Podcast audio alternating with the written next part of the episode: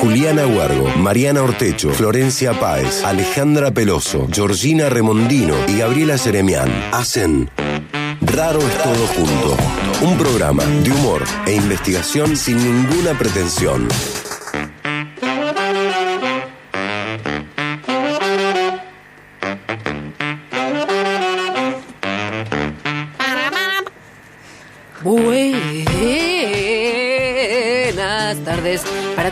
Todos. Bienvenidos a es todo junto, programa de investigación que tiene cero pretensión. Soy Mariana Ortecho y estoy con la gran Juli Condi Huergo. ¿Cómo andás, Juli? Hola, buenas tardes, muy bien. Bueno, muy bien, muy bien. Casi se te escapa el perro hace Sí, un rato. que se me escapa el perro y no estaría acá, lo estaría buscando. Claro. Pero vos lo atrapaste. Tenés cara de volvió a su hogar. Claro. Gaby, Gaby Jeremian. ¿Cómo estás, queridísima? Bien, bien, muy bien. Pensaba en lo del perro, digo, a mí si se me escapa mi perra, ladra tanto que a veces digo que se escape. Sí, te conozco. Sería tu oportunidad para, Sí, viste, el inconsciente que lo haga, pues si no voy a tener mucha culpa. para mirar para otro lado. Claro. Bueno, o sea, es la diversidad. Todas somos red de perros, pero tenemos eh, en Sí. el Diferentes grupo... criterios. Sí, la Gaby... No, eh, No, no quiero que se, no quiero, Ahí está no ladrando, quiero Gaby. que se pierda mi perrita, pero le tengo poca paciencia. sí, claro. No. Ahí está el gran Axel Blengini, como siempre, con nosotras. Axel, querido. Hola gente, ¿cómo andan? Bueno, eh, saludamos también a Luli Jaime y a Sabri Bustos, que nos acompañan como siempre, y a Zulma Capriles en la musicalización. Además, saludamos a nuestras practicantes eh, que están con nosotros hace tres semanas. Yo las voy contando la semana, no sé por qué. Estoy como muy obsesiva con contar las cosas últimamente. Eh, estoy hablando de Belén Ortolani, de Belén Orima y de Rocío Bustos, que se están luciendo, te digo. Se están, se están luciendo, ¿eh? O Sí, sea, la verdad, muchas pilas las chicas. Muchas, no sé cuál es el plan, digamos. ¿Hay, hay algún plan ahí que lo revelen cuando quieran? No, además fue un tremendo desafío empezar a la práctica con este ciclo que estamos iniciando ya desde el sábado pasado de política. École. Estuvo desafiante para las chicas. Eso iba a decir, cometemos un poco el ciclo por si alguien se conecta justo este sábado, no estuvo antes y no sabe de qué se trata. Me ¿no? parece bien. Dale. Sí, Es sí. un ciclo que estamos dedicando dentro de Error Todo Junto de cuatro programas sobre elecciones legislativas, estas próximas elección- eh, elecciones del 14 de noviembre, el primer furcio de la- del programa. Yo viste que es como que arranca y... y en los 15 minutos más o menos como que ya puse el auto en la ruta. Pero es como de cábala, que tengo Sí, que decir sí, algo. sí. Elegiones aparte, o sea, ni siquiera puedo... Me cansé de mí misma por un momento. Bueno, estaba hablando del ciclo de Raros Todo Junto, que comenzó el sábado pasado y comenzamos charlando sobre eh, cómo se construye la opinión pública. ¿No es cierto? O sea, cómo es que construimos las ideas, eh, las consideraciones respecto de los candidatos que elegimos al momento de votar, de decir, Sí. trocotró, tomá, acá te puse el voto, tomá, querés lo que querías, tomá. Bueno, y hoy vamos a conversar un poco de cómo se lee esa info desde el lado, digamos, de los candidatos y cómo se convierte eso de alguna manera en consejos, en recomendaciones, en sugerencias al momento, digamos, de desplegar la actividad de la consultoría en torno a la comunicación política. Exactamente. Recordemos, Mari, que este ciclo, lo, digamos, la, la idea del ciclo es, fue en su momento, previo al sábado pasado, convocar a candidatos de todas las listas de diputados y senadores Sí. eh, de la porque bueno de la provincia de Córdoba y bueno hemos hecho como decías vos el sábado pasado iniciamos como bien ñoñas un trabajo de campo, un pequeño trabajo de campo en que, que consistió en que le hacíamos preguntas a cada candidato, o sea, a todos les hicimos las mismas cuatro preguntas que vamos a ir desandando sábado a sábado, sí, Eh, referido a las próximas elecciones, un poco eh, buscando quizás alguna otra respuesta que no esté ni en los medios masivos, ni en las, eh, pro- ni en la propaganda política, digamos, Claro. Correrlos de algún eje así más de de, de- bien de campaña, digamos. Exacto. Y bueno, vamos este sábado vamos a nuevamente compartir algunas respuestas que nos ofrecieron los candidatos que nos respondieron que no fueron todos. Que no fueron todos, Sí. porque las chicas salieron a buscar, pero salieron, que te digo, cuando digo salieron, o sea, salieron, agarraron la ruta, manejaron camión, moto, o sea, atravesaron desiertos, te digo, navegaron mares, océanos, han hecho de todo, pero aún así contestaron algunos nada más. Algunos, sí, sí, sí. Así a que pesar bueno. de la insistencia, nos bombardean con publicidad y después Sí. cuando nosotros le mandamos un mensaje y no queremos comunicar, no nos responden. No nos Así responden. funciona. Qué bárbaro. Yo creo que para el último programa, así no, así no, tal cual, tal cual, querido. Eh, para el último programa tenemos que decir, bueno, los que no contestaron, ¿qué hubieran contestado? ¿Viste? Y ahí ponernos Sí. todo lo que, digamos, la imaginación al poder. Claro, claro, claro, Entonces, tal cual. vale todo, tendría que ser así. Eh, bueno, tal cual. Quería decir algo que me olvidé y es que se pueden comunicar con nosotros a la cuenta de Instagram del programa que es Raro es todo junto. Nos encuentran así y nos dicen, ¡eh, eh, eh, Fiorita, eh, te va a cortar el programa! Y nosotros decimos, ¡ay, qué bien! Me parece fantástico tu mensaje. Bueno, o sea, ahí nos comunicamos este, como siempre. Perfecto. Bueno. Tenemos una consigna. Tenemos una consigna en el día de hoy, Sí. desde la cual invitamos a nuestra audiencia a que nos cuente qué recomendación, esta es la consigna de hoy, qué recomendación, qué consejete le darías a, a un candidato, digamos, genérico, vamos por decir, una cosa general. Sí, sí. ¿Qué le dirías? ¿Viste? Si vos tuvieras que decir, a ver, a estos candidatos lo que les está faltando es que se jueguen, es que, ¿viste? Loco, pone. ¿Qué, qué es? Que hagan qué? Que digan qué. ¿Qué es lo que vos le, recomendari- le recomendarías a alguien? Bien. Dije recomendarías y me, pa- me pareció como que le falta una sílaba a la palabra. ¿Les pasa a ustedes esto? Que dicen una palabra y les parece que le falta una sílaba. Me suele suceder con algunas palabras. Qué raro es esto. No sé por qué tengo este problema de repente. Eso me pasa por ser mala. Bueno, eh, mira, por ejemplo, yo voy a, ir a, voy a ir a algo particular, ¿no? Para yo a Angela Merkel le diría, eh, basta con las hombres. No. Axel, me mataste. No. En este ciclo somos políticamente correctos. Somos políticamente. ¿Qué le pasa al muchacho? Mira vos, cuánto odio la juventud que tiene adentro, cuánta agresividad. No, a, a- a Axel le iba a decir. No, a Angela Merkel lo que diría es, eh, vieja, esto con cariño, ¿no? Vieja, como, como. Señora. Se- no. No, vieja. no, vieja, como que le decía un chabón, ¿entendés? Sí, sí, sí. Vieja, ¿cómo te vas a poner esas hombreras? Digo, de verdad, eh, ¿nadie reparó en que los hombros de Angela Merkel están a la altura de sus orejas? es, gra- es gravísimo lo que te das cuenta. Claro, es como que está diciendo un que me importa, pero nunca lo bajó, digamos. Juli, uy, cuidado, acá tenemos una, una Humberto Eco, ¿eh? o sea, acá hay un pichón de Humberto Eco. Está diciendo me, me chupa todo un, un gu. Claro. Es verdad, que es Sin su querer. que es su actitud. Viste que ella entra a las reuniones del G8, el G20, viste como diciendo, vamos, que se hace tarde, viste que me tengo que ir a hacer la cena, viste que ella tiene esa actitud con la política. Es así la Merkel, ¿qué querés que haga? Bueno, en fin. Eh, a Biden, ¿qué le recomendaría a Biden? Tomarse un paracetamol de un miligramo. Porque viste que está, está dolorido. Joe Biden está con una lumbalgia, lo hemos dicho un montón de veces. O sea, acá estamos dispuestos a aconsejarle de todo, porque no puede más ese hombre. Eh, a ver, mm, Donald Trump, ¿qué le podemos aconsejar? No, basta. A Donald Trump yo le, le- le aconsejaría que se retire de la política, no me daría bola, pero digamos, eso sería un consejo precioso para darle. Bueno, no sé, eh, yo quiero que nos cuenten así como un consejo genérico. Claro. ¿Viste? Vos digo, yo quisiera que, no sé, que se jueguen más con tal o cual cosa. Bueno, porque repetimos, vamos a estar charlando hoy sobre esto que eh, pr- probablemente sea, te digo, un poco un arte, que es el de analizar la comunicación política, tratar de, eh, ¿cómo te puedo decir?, modificar algunas variables, es decir, hacer un análisis de eh, discurso y de construcción a su vez de ese discurso. ¿Sí? Estamos hablando de consultoría en comunicación política y vamos a charlar en un rato con Luis Zanetti. ¿sí? que es experto en esto, y yo creo que nos va a desburrar un montón, porque hay mucha fantasía al respecto. ¿Viste? Vos tenés como mucha... Yo, yo te juro, digo, eh, ¿cuántas horas ha pasado... No, no, no voy a decir... Iba a decir... A ver, ¿cuántas horas ha pasado tanta gente aprendiendo a leer? Ponele. Pero en el momento que le estaban poniendo la banda presidencial, no sé si me explico. Sí, sí, sí, sí, te explicaste perfectamente. Se arrancaban, digamos, la presidencia y el primer grado todos juntos. Entonces. y porque dice, ya que estoy en esta, viste, bueno, Claro. primer grado y ya arranco. Claro. ya que estamos. Un acelerado. Un acelerado. Bueno, puede ser. Gaby, eh, para contarnos esto, ¿de qué consejos le darían a los candidatos? ¿Se comunican a qué, a qué teléfono? Se tienen que comunicar por WhatsApp o mensaje de texto al 351 30 77 354.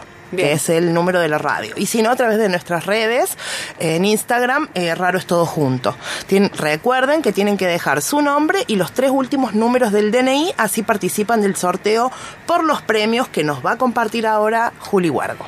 Exactamente, y los premios son la postal de todos los sábados que vamos a estar bajo un árbol nativo de nuestros amigos de Fábrica de Plantas que están en Avenida Ticera 4301 de Mendiolaza, que ahí tienen en la librería Silvester eh, un descuento si nombran las raras del 10%. Vamos a estar debajo de ese árbol nativo comiendo, ¿qué vamos a estar comiendo? Y Las riquísimas pastas, de quién? ¡Ah! De de Julios. Julios. Tenemos dos riquísimas cajas de pastas a elección, que también los encuentran en Instagram como Julios Pasta. Y además, para acompañar las pastas, Sí. el clásico pan Golden and Black, panificación artesanal, que nos va a regalar para esta ocasión un combo de dos panes de molde, lactal e integral y panes de artesano, eh, que se pueden retirar en Eco Saludable de Nueva Córdoba y, y también pueden conocer los super panes de Horacio en el Instagram Horacio-Golden-Inc. Así que esta es la, la postal de premio. Perfecto, es como ese momento así. Ese momento sublime, sí, el momento de la pausa, de la contemplación. Sí, y ahí te pones a pensar y decís, ¿qué le ¿A quién voy a votar? O a quién voy a votar, A- exacto. Claro, ¿qué le la consigna de hoy, ¿qué le recomendaría mientras uno come una Julius pasta? Claro, y entonces decís, bueno, el más necesitado es el que no se lleva mi maldito voto. Porque también te pones un poco violento. Bueno, eh, queridas, eh, estamos hablando de asesoramiento, de consultoría. eh, vamos a ver las diferencias. Hay como muy distintos tipos de asesoramiento. ¿Viste? Hay algunos que parecen más como truchones, otros que son como más sofisticados. Pero a mí me parece interesante, se lo vamos a preguntar a Luis en un ratito, pero me parece interesante que creo que todos de alguna manera abrevan en eh, los conocimientos que van ofreciendo las ciencias sociales, la sociología, la psicología, ¿no es cierto? Lo que pasa es que algunos, digamos, vienen de una tradición como más de los libracos, de estudiar un poco, y otros un poco más caricaturizado. Exacto. ¿Viste? Como que no sé qué, si haces esto ya te va a ir bien, y bla, bla, bla. Sí, Eh, lo que pasa es que ahí también eh, depende de el, el asesor o el consultor, ¿no? Hay muchos que son mediáticos y que también han Claro. le han bajado la, la calidad o la reputación, digamos, a ese tipo de actividades y hay otros que permanecen En la sombra. En la sombra, por detrás. Ay, me parece que es una Me cosa apasionante. encantaría a mí. saber todo ese por detrás. Claro, mucho misterio, sí. Sí. Qué lindo, me parece un- una cosa apasionante, actividad apasionante, te lo voy a decir, ¿eh? Eh, bueno, ahora nos vamos a enterar si realmente lo es. Pero hay mucha fantasía, decíamos recién, en torno a esto. Nos acordábamos esta mañana cuando parleábamos de la película esa eh, Walk the Dog, Menea el Perro. Una película que se hizo por los 90 con Dustin Hoffman y Robert De Niro, que es como que hay un conflicto político y necesitan desviar la atención, digamos, la trama más o menos así como de eso, ¿no, Gaby? Sí, sí, sí, es un escándalo de un candidato. Ah, un escándalo era. un escándalo sexual, Sexual. básicamente, de un candidato, estaban en, digamos, en previo a las elecciones, Sí. pero es un candidato para la presidencia norteamericana, entonces para desviar la atención, ahí empieza toda la trama de del trabajo este de desviar la atención mediática para justamente tapar esta noticia, digamos, que la gente preste atención en otras cosas Claro. y no en, en, digamos, en esa información que había tra- trascendido y que iba a perjudicar al, al candidato. Claro, una entonces- cortina de humo, Una algo cortina así. de humo. Una cortina de humo. Y decían ahí eh, como crear un conflicto bélico, para lo cual incluso dicen, bueno, esto se va a construir obviamente eh, mediática, audiovisualmente. En los medios, pero es una construcción audiovisual. Por eso, por eso buscan a un director de Hollywood súper reconocido, que es el personaje de Dustin Hoffman, eh, que al principio dice, no, ¿cómo? ¿Yo? ¿Esto? ¿Pero qué creen que soy? ¿Qué creen? ¿Que no tengo ética? Se, pues, se calienta un poco. Pero cuando le empiezan a decir, pero mirá, que sería una guerra, que sería lindo, que no sé qué, dice, ¿y, y qué opinaría China? Ya va entrando, ¿viste? Como él, él, él mismo, digamos, en su propia ficción. ¿Viste? ¿Y qué, y qué diría China al respecto? Porque si tuvieran un, arma- un arma nuclear en, en Canadá y nos lo apuntaran a nosotros, ya se empieza a copar, ¿viste? Sí, sí, dice, sí, empieza a construir la historia. Empieza a construir historia. y dice. Veo a la niña corriendo con el gato, ¿viste? Ya, eh, y empieza, bueno, es maravilloso. Bueno. me encanta el nombre además, Walk the Dog, porque como decir, menea el perro, es como cuando las cosas se dan vuelta, ¿viste? El orden es como que se supone que, digamos, es el perro quien menea la cola, y de pronto la dinámica, la lógica, como que eh, se revierte. La Gaby me hace así como diciendo, dale carajo que se pase el tiempo. Y tenés razón, porque son las ocho y media de la mañana del domingo. Bueno, eh, basta de hablar. Les propongo que pasemos a escuchar los primeros audios, el primer conjuntito de audios. Primero, eh, sí, antes de pasar el primer conjuntito de audios, recordar, vamos, lo que vamos a escuchar primero eh, son los tres candidatos a senadores de la provincia de Córdoba que nos respondieron los mensajes. Van a responder todos los senadores y los diputados eh, la pregunta que le hicimos, que es la siguiente. ¿Qué fue lo que resignaste o hiciste como político o política que nunca pensaste que harías o que tendrías que hacer o dejar de hacer? Está buena la pregunta, me gusta. La pregunta está muy buena. Hay que ver las respuestas. Ah, bueno, vamos, veamos, vamos, vamos con los tres senadores. Bueno, propongo que escuchemos primero a Gabriela Esteves del Frente de Todos, a Laura Vilches del Frente de Izquierda Unidad y a Juan Pablo Quintero de Encuentro Vecinal Córdoba. Axel, ¿los escuchamos? La verdad es que no creo que, sean resignaciones, sino que son elecciones, ¿no? Y, yo estoy convencida de cada una de las elecciones que, he hecho, eh, sobre todo por, la conexión que, te da la posibilidad de tener la militancia política con, la gente, con tu provincia, con sus problemáticas. Eh, yo creo que eso es una de las cosas más maravillosas que me brindó la militancia, la posibilidad de, aprender permanentemente con cada recorrida de la provincia, eh, a cada pueblo, a cada localidad, a cada ciudad. Eh, siempre he aprendido mucho, mucho más de lo que me hubiese imaginado incluso, así que soy una agradecida. No resigné nada eh, y nunca dejé de hacer algo que me gustara, que estuviera dispuesta, que tuviera ganas de hacer. Em, creo que lo fundamental, sobre todo para puestos de posición pública, es la coherencia entre lo que uno piensa y lo que uno hace, y eso es lo que defendemos. Es difícil hablar de resignar cuando uno hace lo que hace con la pasión que, lo efectúa. Eh, cuando uno, sea en la política o en cualquier actividad, le pone el 100% de pasión, siempre se resigna algo, pero lo hace un político y lo hace alguien que está detrás de un micrófono o escribiendo en una, eh, en una computadora este, en un trabajo administrativo. Eh, probablemente eh, dedicarle más tiempo a algunas cuestiones personales que uno no lo puede hacer, por ejemplo la familia, pero no es una queja ni es, ni es nada que tenga que reprochar a mi actividad, al contrario, la hago con pasión y yo disfruto mucho hacer lo que hago, lo hago con muchísima responsabilidad. y siempre aspiro a estar a la altura de las circunstancias de aquellos cargos en los que la gente nos coloca. Bueno, muy bien. No, eh, no, no. ¿Muy bien? Muy bien. Está como la frase, no está bien, está mal. Bueno, a lo mejor Pero no resignaron nada. O sea, que tienen? ¿80 horas al día? ¿Viven? No sé, no duermen. Capaz que, te, Para mí no es humano. no este, resignaron nada. Todos resignamos. Todos resignaron. Algo. Capaz que tuvieron asesores. Todo el tiempo. Como, como asesores muy piolas que no les pidieron, viste, cosas como tan jugadas como le ha pedido otra gente. Claro. A ver, hay cosas de las que no volvés. Eh, Donald Trump, cuando le dijeron anda y baila, eh, Young man, there's no need to be done, ya, eso no, de eso no se vuelve. ¿Te das cuenta? O sea, eso es resignar la dignidad, nada más y nada menos. Bueno, por ahí, qué sé yo, justo a estos candidatos no les pasó eso, no les han pedido que vayan tan a saco. Pero bueno, eh, a ver, yo digo que escuchemos el próximo bloque de candidatos que en este caso a diputados. A diputades, dale, ¿Vamos? vamos, a escuchar a Pablo Carro del Frente de Todos y a Luciana Echeverría del Frente de Izquierda y de Trabajadores Unidad.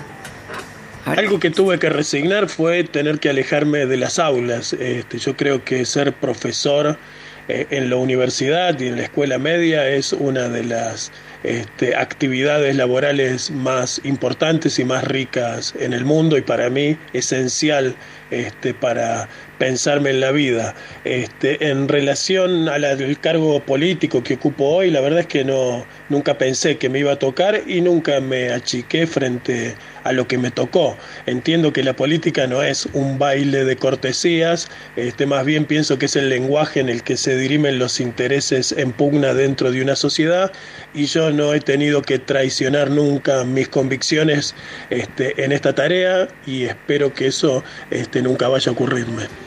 Y cuando yo era chica, la verdad que nunca me imaginé que, iba a ser una militante socialista y mi entorno tampoco. Desde ese punto de vista, eh, todo eh, era impensado. Pero realmente es algo muy, muy gratificante porque es otra forma de hacer política muy distinta a la de los partidos tradicionales. Todo se hace de manera colectiva, con mucho convencimiento. Así que eh, por ese lado voy a seguir firme en, en, este proyecto de vida. Sí podría resignar, por ejemplo, dormir en, los, en el piso en los encuentros nacionales de mujeres. Bueno, Me, me, gustó más esta segunda tanda. ¿Estás más, menos? Sí. Más optimista. algo resignaron. O sea, Está bien. Las aulas o... Bien, perfecto. Eh, Pero yo también pienso que la misma tarea, eh, también a veces uno tiene que, eh, bueno, se batalla con, con, las propias ideologías y tiene que tomar decisiones donde a veces también hay resignaciones en, en ese sentido. No solo personales, ¿no? Porque aparece mucho lo personal, pero bueno, cuánto uno tiene que, Totalmente, creo que eso, eso que estás diciendo, Juli, es lo que, no sé, me parece que tenemos que ir aprendiendo a poder conversar cada vez más, ¿no? Claro. Como compartir nuestras contradicciones. Exactamente. Las cosas en las que nos hemos ido transformando, pero todas las personas, digamos. Eh, y es interesante, digamos, poder también pensar en esas transformaciones en el espacio de la gente que se dedica a la política, ¿cómo que no? Sí, que además la negociación, la idea de negociación en estos espacios implica resignar Exacto, de alguna manera. para llegar a, una base o a un consenso mínimo, ¿no? acá, discúlpeme chicas, pero acá me dice, me llega un mensaje pidiéndonos que repitamos la consigna. Bien. Sí, y el número al que se van a comunicar. La consigna para nuestra audiencia de hoy es: si asesoraras a un candidato, sí. ¿qué le recomendarías hacer o decir que sea jugado? Que sea jugado. Que sea jugado. ¿A qué número lo tienen que enviar el mensajete? Gaby. Al número 351 30 77 354. Perfecto, que sea jugado, no que sea como las recomendaciones que le daba Eliseo Verón, que era ese famoso semiólogo argentino, eh, a Dualde. Eh, cuando se candidató para presidente, que te juro, era magistral desde mi punto de vista, cómo eh, le indicaba hablar y no decir nada y Dualde lo lograba. Lo cual te digo una cosa, de, que no es fácil para Dualde, porque viste que Dualde llega a cualquier estudio y dice, y dice ¡ta! tira un bombazo, viste que Dualde es así. Pero Eliseo Vieron le, le da unas recomendaciones tales que él eh, no decía nada. Yo me acuerdo, en ese momento se estaba discutiendo de verdad eh, la posibilidad del matrimonio igualitario. Y Dualde le preguntaban, y Dualde, pero mirá si esto no es eh, la cabeza de Verón. Dualde respondía, yo estoy a favor de la familia. ¡Ese ganador! Ese, ese, es un, ese es un semiólogo, ¿te das cuenta? Ese es un señor semiólogo que está atrás. Yo estoy a favor de la familia, con lo cual, digamos, el, eh, el más conserva estaba contento, quedaba contento, digamos, ah, a favor de la familia.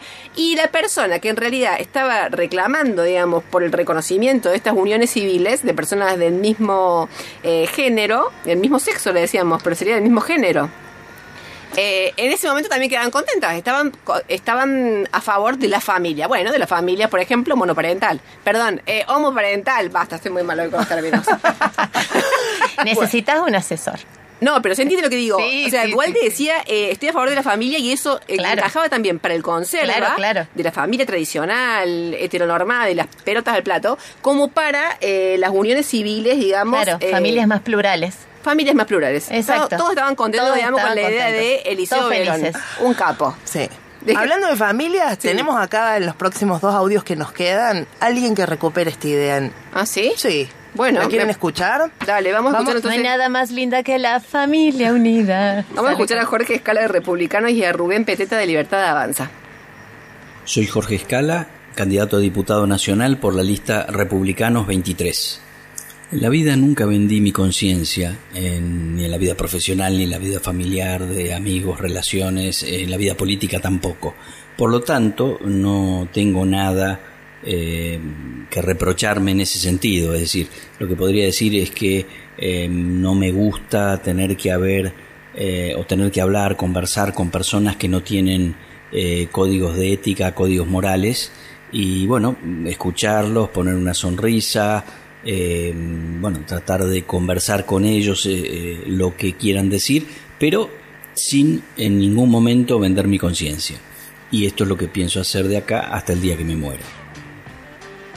Lo que resigné como político en una historia que tiene 35 años ya, ha sido la de quitarle tiempo y dedicación a mi familia. Primero a mi novia, después mi esposa y después mis hijos. Considero que el haberme dedicado eh, con tanta vocación a lo que consideraba y considero una actitud de servicio hacia el prójimo, fue lo que de alguna manera me hizo restarle tiempo de dedicación a mi familia. Eh, sin duda lo considero una materia pendiente para con ellos. Perfecto. Bueno, quiero aclarar por las dudas a alguna persona con problemas como yo que en el último audio, audio, cuando dice mi novia, mi esposa, está hablando de la misma persona. No, porque yo lo escuché la primera vez y dije, ay, ay, hay problemas. No, eh, hay que tener un poquito más de eh, capacidad interpretativa. Se refiere a la misma persona. No generemos conflictos donde no los hay. Estoy hablando conmigo misma. acá no hay conflictos. No, acá no hay conflictos. Bueno, eh, hemos escuchado estos audios del día de hoy que nos, nos, nos han... Mm, ah, mm, mm, sí, esperábamos que ah, uh. se jugaran un poco más. Un poquito más esperábamos, la verdad, sí, que nos cuenten un poquito. O eh, algo, algo más, más, no sé, claro, no fuera del speech. Claro, no es cuentan, no es cuentan eh, las cosas importantes. Claro, sí, eh, sí. Bueno, lo que pasa es que también es difícil, es verdad que es difícil, digamos, hacerlo en un audio así como en frío. ¿Te das cuenta? Como así, bueno, bueno, voy a, voy a contar mis transformaciones. sí, en una entrevista sería otra cosa. Sería otra cosa. Vivo. En vivo, claro. claro. Podrían llegar Pero sí, esperábamos, esperábamos otro tipo, digamos, de, de comentario. Bueno, en fin. Eh, queridas, les propongo que vayamos a una tanda y después volvamos ya para charlar, sí, con Luis Zanetti, que nos va a contar realmente con algunos elementos más sobre esta actividad tan particular. ¿Les parece? Vamos. Vamos. Raro es todo junto. Humor e investigación en la tarde del sábado.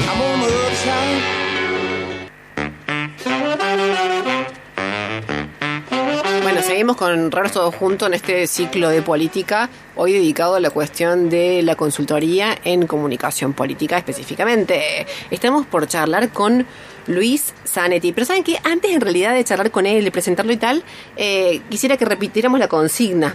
¿Sí? Para que se comuniquen con nosotros y nos cuenten. ¿Qué quieren recomendarles? ¿Qué les recomendarían a los candidatos para que hagan y se jueguen? ¿Viste? así, bueno, que hagan esto, che, eh, cópense y hagan, hagan tal cosa, ¿sí? Eh, Estaría bueno que se comunicaran con nosotros al 351 30 77 354. Buenísimo, esperamos los mensajetes. Ahora sí, eh, me parece que Vamos a presentar a Luis. Dale. Luis es licenciado en comunicación social es consultor en comunicación política, produce y conduce el programa .córdoba.ar que va los sábados a las 15 horas en Canal 10 de la Universidad Nacional de Córdoba. Buenísimo, está con nosotros. ¿Está con nosotras Luis? ¿Luis está ahí? Hola, hola. Hola. ¿Cómo va? Buenas, Luis, ¿cómo andas? Hola, Luis, bienvenido. Gracias, gracias por invitarme. Bueno, un placer para nosotras. Pero esto es injusto, yo pensé que también las iba a ver. Ah. Estoy viendo el 102.3. Ah, claro, porque estamos por Meet, le contamos a la audiencia, pero no, claro, es no no podemos vernos. Pero bueno, esto en algún momento esto será tecnología. Esto va a ser pronto tecnología de punta y va a ser toda una sola pantalla, una interacción increíble, Luis. Prontito, prontito, se viene, se viene. Che, Luis, eh, queremos arrancar preguntándote, ¿cómo fue que desde el campo de la comunicación llegaste a esto de la consultoría en comunicación política? ¿Cómo fue ese recorrido?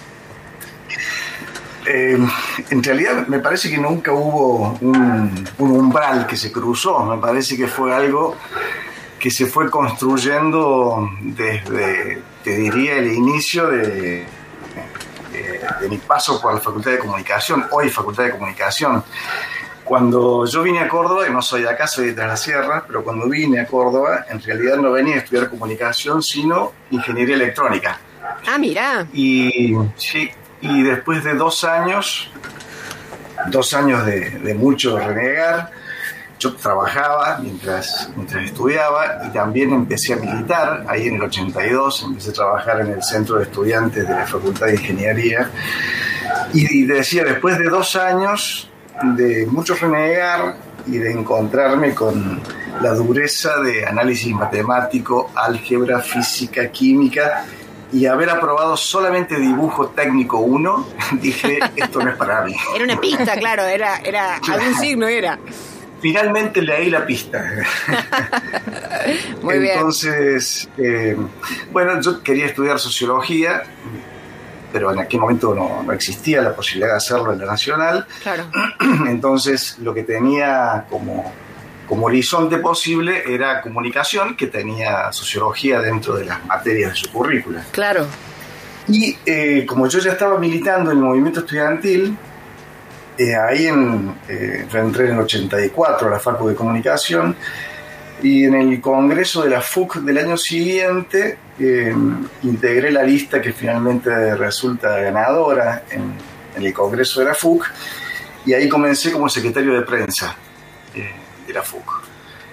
Y bueno, por supuesto estaba en una agrupación política y luego vinieron en el 87 las elecciones donde se presentó el FRAL, que era el Frente Amplio de Liberación, una opción política que hubo a nivel nacional, Ajá. y allí integré el equipo de prensa de, del Frente, y bueno, a partir de allí se fue dando, ¿no? Después hubo eh, pasos por la consultoría en marketing, Claro. eh, siempre de manera paralela a lo que era mi actividad en comunicación política, no, no como consultor, sino siendo integrante de algunos equipos, Claro. eh, teniendo pequeños roles por allí en, en los equipos de, de asesoría.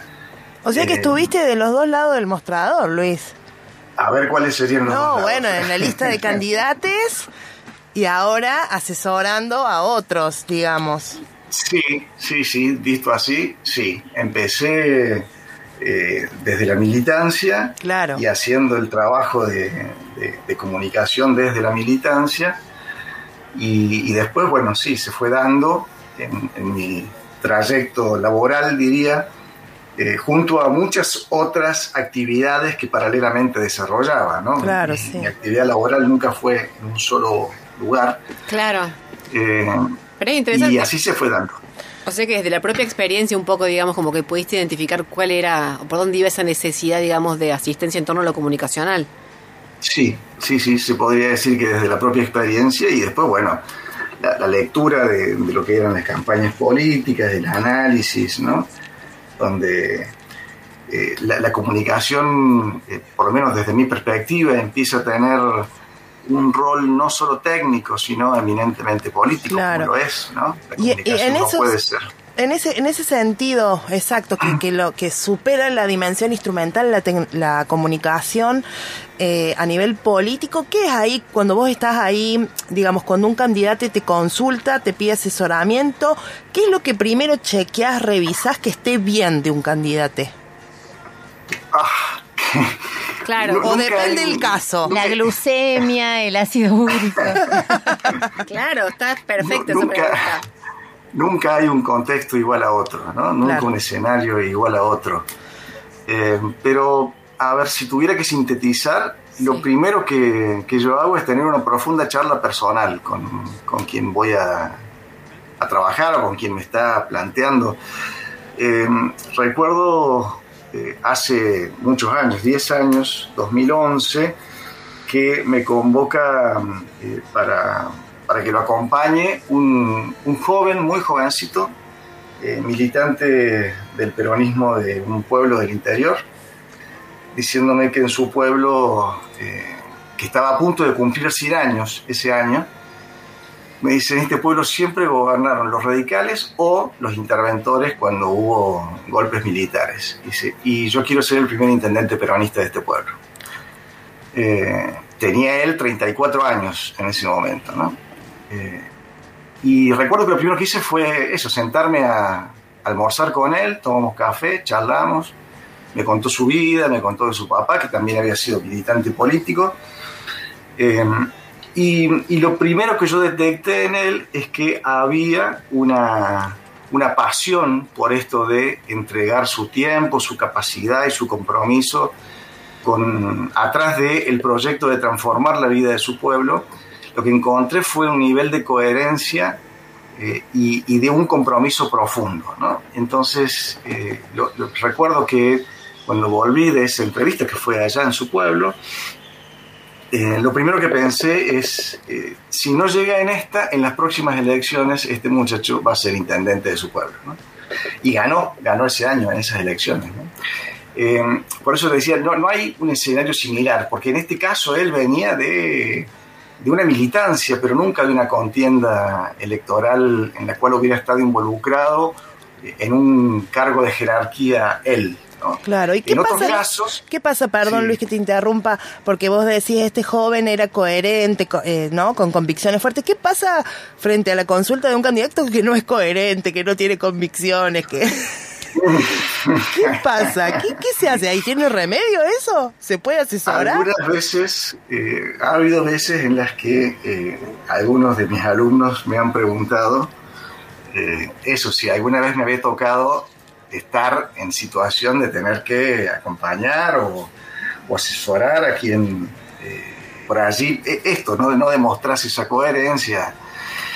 Em, yo siempre trato de, mantenerme fiel a ciertos principios, ¿no? Y, me digo a mí mismo, eh, este umbral no lo cruzo. Y, hasta acá creo que he podido mantenerme sin cruzar ciertos umbrales. Em, Luis. Cuando, cuando he visto que, que la cosa venía muy complicada, eh, los honorarios se hacían tan onerosos en la última página de la propuesta para que me dijeran que no. Bien. Luis, y viendo el tiempo, vos sabés que no sé si llegaste a escuchar los audios que pasamos en el programa. No, no, no, no pude porque estaba trabajando. Ah, por eso le pregunté a la Gaby y me conecté justo cuando cuando me mandaron el... Bien, nosotros de, escucharlos eh, conversábamos ¿no? entre nosotras, como que hay cierta resistencia a hablar de la fisura, de las dificultades o de las resignaciones propias de la tarea. Eh, porque la pregunta que nosotros les hicimos tenía que ver con que habían resignado o pensado que iban a hacer o que no iban a hacer en, el rol que ocupan. Y, esas resistencias, eh, ¿a, qué responden? ¿no? Eh, nosotros pensábamos que uno puede resignar no solo cuestiones familiares, sino también a veces, bueno, eh, disputas en términos ideológicos donde, donde hay que negociar. Entonces, bueno, queríamos conocer tu, tu mirada, tu perspectiva al respecto. Si entiendo bien, la pregunta es hasta dónde uno se banca las contradicciones. ¿Sería así?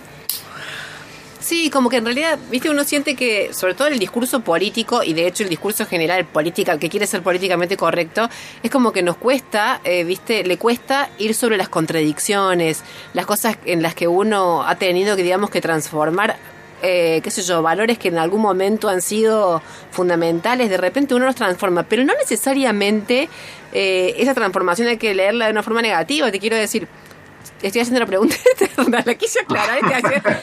quise aclarar la pregunta de Juli y me está pasando lo que lo de la pregunta de 15 minutos. Pero a ver, te quiero decir. Claro, no. que uno siente una dificultad para hablar de las propias contradicciones. Y eso se siente mucho más todavía, digamos, en la gente que está en el mundo de la política.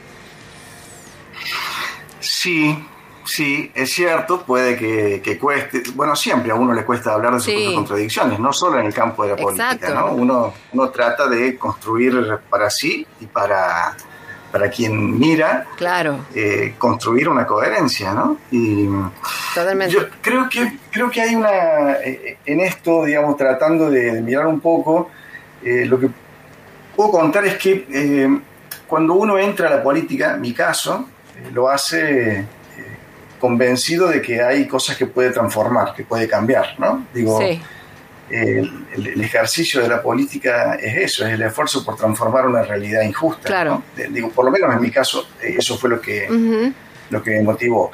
Cuando, eh, cuando uno se encuentra con, con el ejercicio real de la política, las convicciones, los ideales, sin desvanecerse ni diluirse, pero se encuentran frente a la realidad que hace que no siempre ese universo de ideales eh, sea, sea factible, ¿no? sea viable.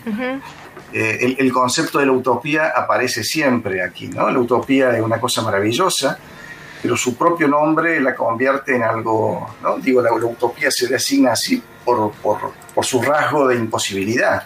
Sin embargo, la utopía sigue marcando el norte, ¿no? Sigue marcando eh, esa, claro. Eh, esa línea hacia dónde ir. ¿no? Yo siempre pongo la metáfora, uno se fascina frente al arco iris, ¿no? pero sabe que que es una construcción óptica, que, que no tiene materialidad, que tiene eso, que es una ilusión. Claro. Eh, y alguna vez leí que eso de caminar hacia el pie del arco iris es como, como caminar sabiendo que se va atrás de, esa ilusión, pero, que, pero que el arco iris es la esperanza. Claro, claro. Que, caminar hacia ese arco iris es la esperanza. Yo creo que en la política es algo parecido. Eh, uno, como protagonista de la política o como en este caso asesor en comunicación política, uno se mueve atrás de lo que son esos principios, esos valores y eso que realmente quiere transformar. Claro. Después, en, la realpolitik eh, hay, hay cuestiones que hacen que ese camino se llene de piedras, de obstáculos, de curvas, de necesidades, de cierto pragmatismo, eh, porque, porque la realidad exige, exige eso, ¿no? Si no, el esfuerzo asentado en esos principios se convierte en, eh, en, algo testimonial que satisface profundamente al ego, ¿no? Porque por esta cuestión de decir soy coherente hasta claro. hasta lo imposible, hasta sostener la utopía a, cualquier pie. Pero, pero por allí esa actitud termina siendo poco transformadora de la realidad, ¿no? Claro, es re interesante, es re interesante lo que estás contando, Luis. Eh, y creo que efectivamente debe funcionar así, digamos, en términos, o sea, cada persona que se dedica a la política probablemente esté como motivada por esto que vos contás. Pasa que también, claro, desde el lado de la ciudadanía, de la sociedad civil, yo creo que hay muchas personas que tenemos tanta sed de escuchar un poco más de lo que realmente sucede, esto que decía la Gaby todas esas piedras que por ahí no, no, se blanquean, digamos. Y las negociaciones inevitables, te quiero decir, ahora estábamos escuchando a candidatos a, digamos, a, a, eh, estar en el legislativo, en diputados y en senadores, pero yo te juro, amaría un candidato que esté eh, para el ejecutivo y que diga cómo va a, negociar con los narcos. O sea, te juro, yo les decía a las chicas ¿te das cuenta? O sea, por favor, o sea, también es como que si sabemos por dónde, digamos, en qué se sostienen las economías, bueno, sería genial. Es interesante, yo pensaba, por ejemplo, Colombia, por un montón de razones tristísimas, finalmente ha logrado llegar a ese nivel de diálogo. ¿Viste? Los candidatos es como que todo el tiempo hablan de cómo negocian con ciertos sectores que son tabú. Bueno, eso estaría, yo creo que sería mucho más saludable, pero bueno, es un deseo es un deseo. Sí, eh, sí, es difícil. Yo creo que en realidad es como la colombiana o como la mexicana también eh, hacen muy difícil la acción política, ¿no? Es, es realmente muy condicionante eh, el, el, modo en el que el narcotráfico ha atravesado estructuras de todo orden, ¿no? Privadas, estatales, sí, creo que son realidades muy difíciles de enfrentar. Ojalá nuestro país nunca tenga eh, un contexto similar. Yo creo que estamos lejos de esas realidades como la colombiana, la mexicana. Ojalá nunca tengamos que enfrentar una realidad así. Luis, nos quedan tres minutos te quiero hacer una última pregunta que tiene que ver con las nuevas formas de hacer campaña. Te saco de lo que estábamos conversando, nos pensemos ahora en todo esto de los candidatos en TikTok, en Instagram, eh, los, los, memes sobre de los candidatos. ¿Cómo, estás viendo? ¿Cómo vas acompañando esos procesos? Porque sabemos que actualmente estás asesorando a candidatos que están en campaña y además a otros que están en ejercicio. ¿Cómo vas acompañando esos procesos? ¿Qué tips? ¿Está bueno? ¿Está malo? ¿Está bien? Yo creo que hay una, una, cuestión que es eh, insoslayable y es que eh, las campañas de carbón en la pared eh, han quedado atrás. Digo, y uno no puede pretender no adecuarse a lo que las nuevas tecnologías te ponen, no solo como posibilidad, sino como una eh, una obligación. ¿no? Digo, las nuevas generaciones hoy eh, se, se, relacionan entre sí y con la sociedad en general eh, a través de las redes sociales. Digo, no, no estoy diciendo, no, no, estoy descubriendo la pólvora, es, es la realidad así. y plataformas o, distintas redes como las que mencionabas vos, digo, Instagram ya que, ya, que hoy es una red en su apogeo, eh, inclusive vaya eh, teniendo algunos competidores a nivel de otras redes que van ocupando eh, cierta, cierto protagonismo en segmentos etarios más, más juveniles. Entonces yo creo que sí que es necesario. El problema es cuando la, la lógica de la plataforma o de la red eh, termina comiendo y absorbiendo lo que él o la candidata es, ¿no? Claro, hay, Eh, tiene, que haber, veces- tiene que haber un límite, digamos. Bailar Claro, exactamente. Madagascar, physically fit, physically fit, physically, physically, physically fit. Bueno, tendría que ser un límite, digamos que tendría que ser una, una alarma, ¿no? Como de quizás te estás pasando. Sí. Él o la candidata no puede perder su identidad, no puede, no puede dejar de ser lo que es. Bien. Eh, sí creo que tiene que adecuarse, ¿no? Tiene que utilizar estrategias de comunicación que le permitan llegar a interpelar a esos públicos que utilizan tal o cual red. Pero no bueno. puede perder su identidad, no puede dejar de ser lo que es, porque es desde allí, desde donde puede enamorar, donde puede eh, convocar y finalmente lograr la adhesión. Está buenísimo. Si no, empieza a notarse demasiado. ¿no? Está Y, buenísimo. eh, lejos de la coherencia, lo que aparece es cierta hipocresía. ¿no? Muy bien. sí. Luis, está buenísimo esto último. Nos quedamos con esto, ¿no? De tratar de ser, de enamorar y de, de- de seducir o tratar de conectar desde lo que sos.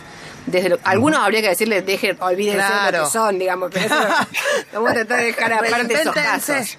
Claro, Luis, claro. estamos sobre la hora, pero te agradecemos un montón haberte conectado y habernos este, compartido un poco de ese mundo tan inmenso y apasionante que es el de la eh, consultoría en comunicación política. Te agradecemos un montón.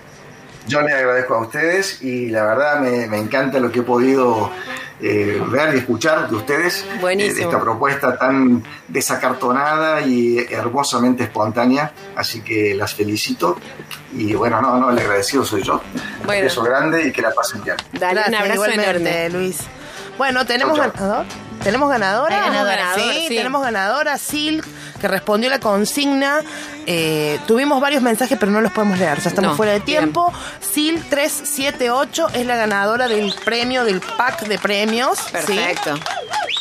Buenísimo. Muchísimas gracias a todos por participar. Bueno, gracias, sí, eh, Gaby Jeremian, gracias Juli Huergo, gracias a todos. Mandamos un beso enormísimo y nos encontramos el próximo sábado a las 7. Chau, chau. Chao.